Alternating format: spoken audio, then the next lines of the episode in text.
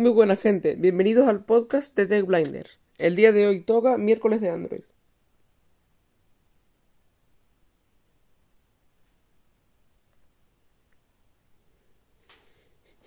Bueno, el día de hoy eh, les vengo a hablar básicamente de las cámaras bajo la pantalla, de un poco de Xiaomi, de los teléfonos que van a presentar este septiembre, que, son unos cuantos, para variar, y de Samsung. Esto ya es más opinión eh, personal, pero creo que, mm, creo que merece la pena que lo escuchen un poco porque es bastante interesante.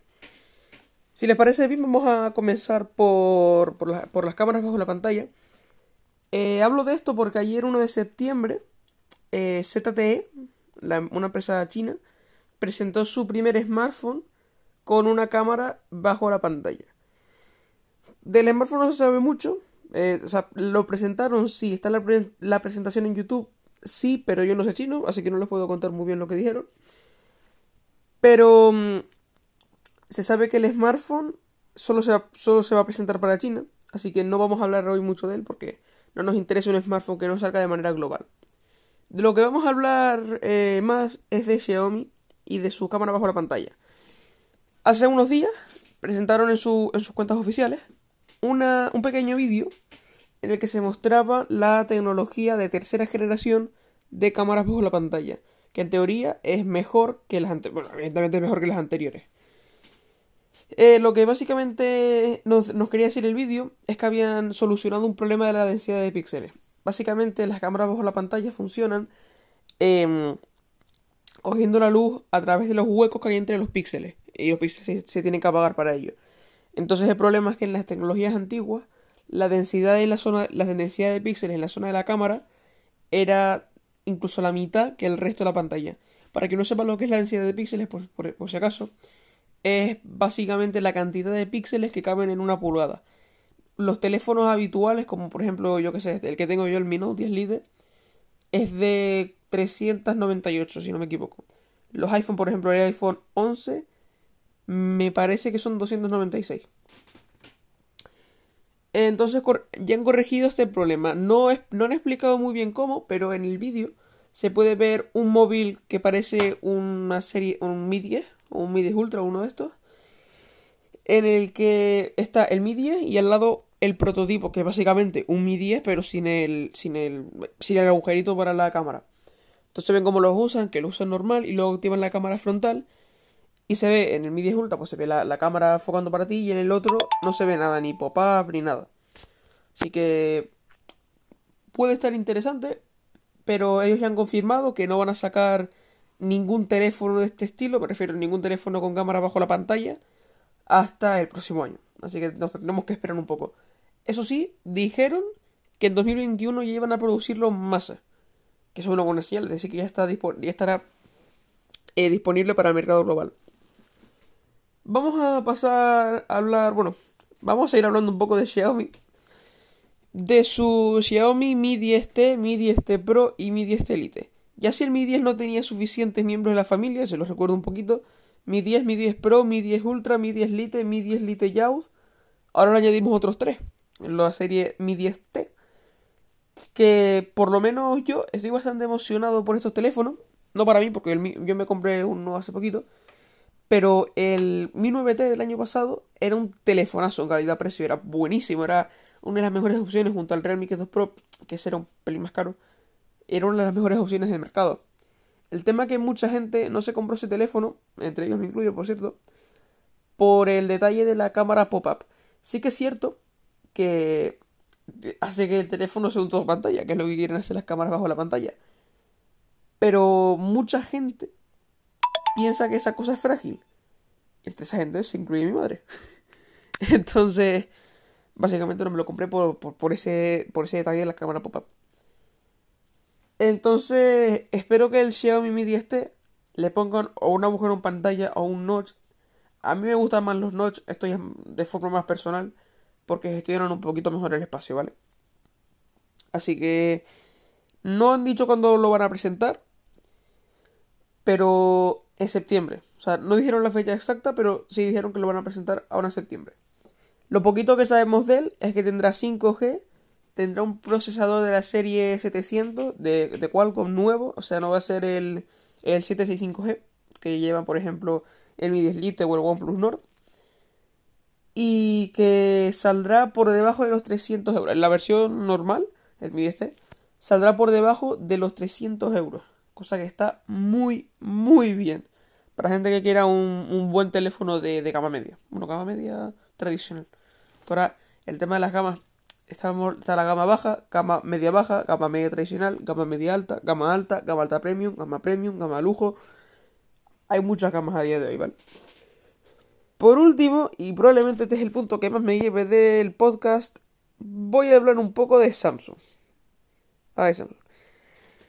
El otro día, eh, Samsung presentó sus nuevos dispositivos del Samsung Galaxy Note 20 y el Note 20 Ultra. Eh, junto al Galaxy Z, Galaxy Z Fold 2. Se parece que se les fastidió el departamento de nombres. La Galaxy Tab S7 y S7 Pro, como a mí me gusta llamar el iPad Pro de Samsung. El Galaxy Active Watch, las judías de Samsung, los Galaxy Buds y me parece. Ah, bueno, sí, toda la colaboración con, con Microsoft, el DeX y, y todo eso. Hoy me quiero centrar en el Note 20. En el Note 20 Ultra, no solo en el Note 20 a secas. Que es un ejemplo de Samsung cayendo. ¿A qué me refiero? El Samsung Galaxy Note 20 cuesta 1000 euros como versión base. Y no viene con 5G. No viene con una trasera de cristal no viene con, con, una cámara periscópica como si el Note 20 Ultra, como si el PET 40 Pro que cuesta lo mismo, como si, bueno, el S20 Ultra es un poco más de precio, pero bueno. La pantalla sigue siendo de 60 Hz, que es la única marca que a día de hoy en la gama alta tiene 60 Hz. Bueno, menos Apple, pero Apple va a sacar los dispositivos en breves y se filtró que muy probablemente tengan los 120 Hz, así que puedo salvar un poco a Apple de esta. ¿Por qué se quedaron con los tradicionales 60 Hz? Ah, y encima, espérate, el agujero pantalla es igual que el del Note 10 del año pasado. Los marcos no son cuadrados como nos tenía. Mm, como, como, son, como han sido siempre los de los Samsung Galaxy. El S Pen sí que es cierto que está un poco mejorado de la versión anterior, pero no llega a esa latencia de 9 milisegundos que tiene o el Apple Pencil para, para las tablets o el S Pen para el Note 20 Ultra. O sea, este teléfono yo, la, yo lo pondría en un precio de 600 euros porque podría ser perfectamente y sin ningún problema un Samsung Galaxy Note 20 Lite. Sin ningún problema. Y yo creo que a 600 euros sería un teléfono súper recomendable. Porque bueno, para quien quiera el S Pen para algo, acá 600 euros está muy bien, pero es que a día de hoy, de verdad que se los digo, que es que el Note 10 Plus es que es mejor y infinitamente más barato. O sea, el Note 10 Plus cuesta, yo lo he visto mm, a... ¿A cuánto lo vi el otro día en, el MediaMark? Lo vi a, mm, a 700 euros. Y a 700 euros ese teléfono es muy bueno. Comparado con esa basura que sacaron nueva, es que es mucho mejor. Y este es un, un gran ejemplo que corrobora toda mi teoría de que Samsung está cayendo. Y todo esto empezó con el Samsung Galaxy S8 y S9. ¿Por qué? En algunos anuncios, Samsung se veía gente usando el, S8 o el S9, que, me parece que les pasó a los dos, en playa, en playas y en piscina. Eh, como mostrando que sus dispositivos eran resistentes al agua. ¿Qué pasa? La resistencia al agua IP se consigue en. se consigue mediante un test de hundimiento o quizás incluso de presión. De presión ya más es IP69, pero bueno que se hace con agua fresca, es decir, agua sin cloro, agua normal y corriente como la que bebemos todo el mundo. Básicamente tiran el, teléfono en una en lo que sea de agua durante 30 minutos a, eh, a cierta profundidad y así le sacan la certificación IP. ¿Qué pasa? El agua de la playa no es agua pura, tiene sal y, bueno, y demás cosas. El agua de la piscina no es agua pura, tiene cloro y el cloro corroe y la sal también. ¿Qué pasa? Mucha gente vio estos anuncios y era como, bueno, pues vamos a la playa con el S8 o el S9 y lo metemos en el agua para sacar unas fotos bonitas que seguro que no le pasa nada. Pues si les pasa, lógicamente. Y Samsung son lo suficientemente inteligentes para, para que el, el, daño por agua no lo cubre la garantía. ¿Eh? Entonces, claro, si tú rompías tu teléfono por el agua, pues ya te, ya te ibas a comprar uno nuevo. O ya te ibas a una tienda o te iban a clavar 500 euros por, el, por la reparación. Que no es muy lógico tampoco. Así que Samsung básicamente, si no me equivoco, fue Australia, una, empresa de Australia, les denunció por hacer anuncios falsos, o sea, por publicitar anuncios falsos en su teléfono. Porque eso no era cierto, su teléfono no, resistía a la playa, su teléfono no resistía a una piscina. De hecho, incluso llego a recordar que en la presentación, creo que era del S9, salía un tío usando el teléfono sumergido en una piscina, publicitando el IP68. O sea, es que no tiene sentido. Yo lo que creo que pasó, y lo he corroborado porque un vídeo de un canal en inglés que se llama Mr. Hughes the Boss, estuvo hablando esto también, lo que pasa es que, imagínense, yo tengo un producto, digo que tiene IP68 y que es resistente al agua. Y le digo al marketing, a los de marketing, mm, dejen ver que el dispositivo es resistente al agua. ¿Qué pasa? Esa gente no sabe lo que es el IP68.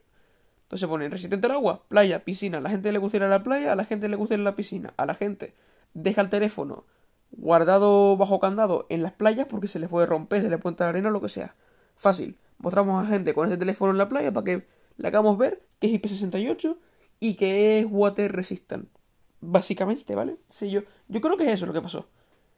Pero de todas maneras no puedes publicitar algo que no es cierto. Y eso no es cierto. Y por ejemplo, sí que es cierto que la serie S10 del año pasado me gustó y la Note 10 Plus y Note 10 también. Pero este año la fastidia mucho que el Galaxy Note 20 Ultra cuesta 1300 euros. Y el, Galaxy Note 20 con características mediocres cuesta 1000. El Galaxy S20 Ultra cuesta 1600 cuando salió. Ahora está más barato, lógicamente. Samsung el problema es que está subiendo mucho los precios, pero no las características. Ese es el problema. Y, y no solo, o sea, empresas que suban los precios, no digo el problema que es, no digo que el problema sea que suban los precios. Que suban los precios es lógico y la culpa la tiene Qualcomm. ¿Por qué? Porque básicamente sus procesadores son muy caros. Sin competencia, imagínate, Qualcomm es la única que hace procesadores de gama alta. Vale, sí está el MediaTek Dimensity 1000, pero no llega al 865. Entonces, empresas como OnePlus o Samsung para, mm, para Estados Unidos, porque quien no lo sepa, Samsung también hace procesadores que se llaman Exynos, que son bastante malos por lo general, son peores que los Qualcomm para el mercado internacional, pero hay, eh, algunas regiones que las hace para Qualcomm, o sea que usa Qualcomms. Entonces el problema es que el 865, que es el, procesador más top de Qualcomm, es caro, es muy caro. Vale, y además tiene, viene con el modem 5G, que es carísimo. Obligatorio, ¿vale? Eh, entonces, pues habrá que ver qué, qué le depara Samsung estos años, pero más les vale que saquen algo bueno porque es que la verdad que la están fastidiando por momentos. Así que...